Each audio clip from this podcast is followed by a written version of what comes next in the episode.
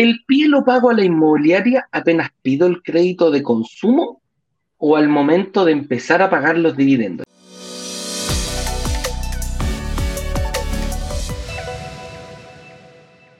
Chuta, aquí hay, que, aquí hay dos conceptos. Eh, aquí hay dos conceptos que se nos cruzan. Tranquilidad, ¿ya? ¿El pie se lo pagas a la inmobiliaria? Sí. El negocio que tú haces es con la inmobiliaria, no con brokers digitales. Cheque número uno eh, va desde hasta el final, va directamente a la cuenta corriente de la inmobiliaria. Por lo tanto, ¿cuál es lo que, es lo que nos ganamos? Que no tenemos que pagar interés, porque las inmobiliarias no cobran intereses. Si te dicen, oye, oye, tengo que pagar 10 millones de pesos en 10 cuotas, bueno, van a ser un millón de pesos eh, sin ningún tipo de interés y te permiten darlo en 10 cheques. Corta, pongo ese, ese, ejemplo para que quede clarito. Ahora, pedir... No es, que, todas las inmobiliarias no te cobran interés. Hay algunas inmobiliarias, o no es tan difícil hoy día en Chile negociar con inmobiliarias, pagar el pie en cuotas sin intereses. Ahora sí. Correcto. Ahora, dice, eh, pedir un crédito de consumo al momento de empezar a pagar los dividendos. La idea que nosotros tenemos, lo que, estamos, lo que hemos hablado es ocupar tus ahorros o ocupar tu capacidad de pago. Entonces, como la inmobiliaria no te dan, nosotros lo que tratamos de conseguir son hartas cuotas, precisamente para que no tengas que pedir un crédito de consumo, porque al pedir un crédito de consumo se lo tienes que hacer con una institución financiera. Esas instituciones financieras sí o sí te cobran intereses. Entonces, tú dices, ok, voy a estar pagando, tengo que pagar 15 millones de pesos, voy a pedir un crédito por 15 millones de pesos. A la, entidad financiera no le vas a pagar 15 millones, le vas a pagar más. Tienes que sumarle los intereses que te cobre esa entidad por sacar el, por, eh, ¿cómo se llama? Por sacar ese crédito de, consumo con ellos. ¿ya? Entonces, ese es el objetivo que nosotros vamos allá. Por eso hay que, Luciano, yo te recomiendo fuertemente que veas nuestros, eh, nuestra página web. Eh, ahí encontrarás Claro, encontrarás distintos videos que habla precisamente del financiamiento.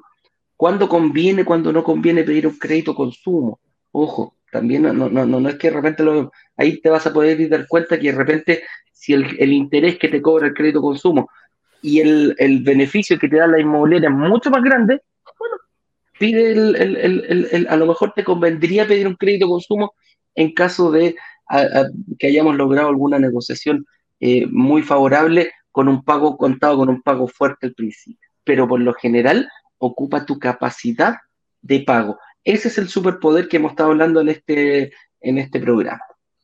El valor del arriendo y dividendo más tasa de interés queda estipulado en base de promoción y si tasa llegase a bajar, el delta que se produce llega a mi bolsillo el dividendo depende de la entidad financiera con la cual tú hagas tu crédito hipotecario, no depende de nosotros.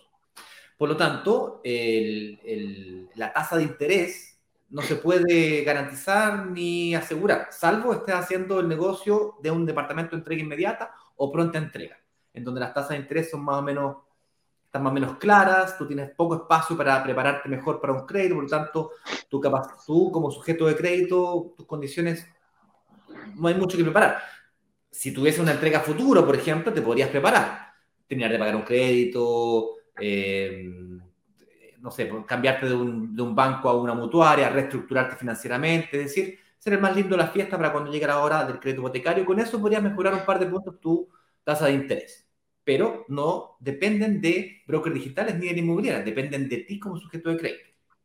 Lo que sí se puede estipular en algún tipo de promoción con brokers digitales que negociemos o hagamos es el valor del arriendo. Sí se puede definir. Ahora, si es que el valor del dividendo sube o baja, no depende de brokers digitales, depende de ti. Si bajara, tu pum para adentro para ti. Si subiera, tu pum para afuera.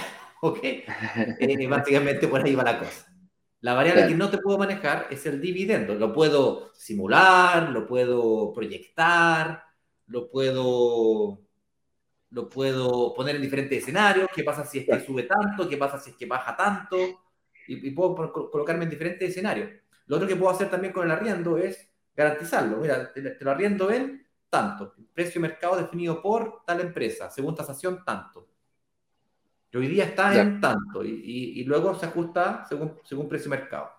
Por ejemplo, podríamos hacer eso si quisiéramos.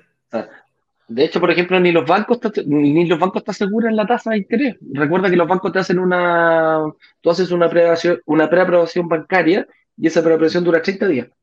Así de simple. Nadie te asegura, nadie te puede asegurar la tasa, la tasa interés. Imagínate, ni siquiera los que lo dan. Así que nosotros menos en ese sentido. Dice, ¿por qué razones un banco me podría rechazar un crédito hipotecario? ¡Uh!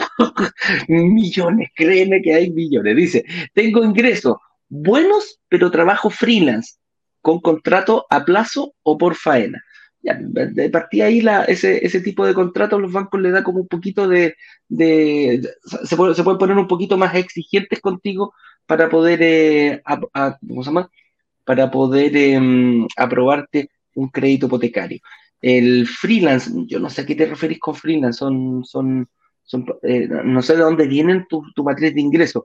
En tu caso, yo creo que tu mayor desafío es demostrarle a una entidad financiera que eh, la, seguridad que tienes tú, de dónde recibes tus ingresos. Por ahí podría, podría, podría haber un motivo del rechazo, si podría eh, verlo. Pero la verdad que no te puedo decir uno porque son muchísimas las variables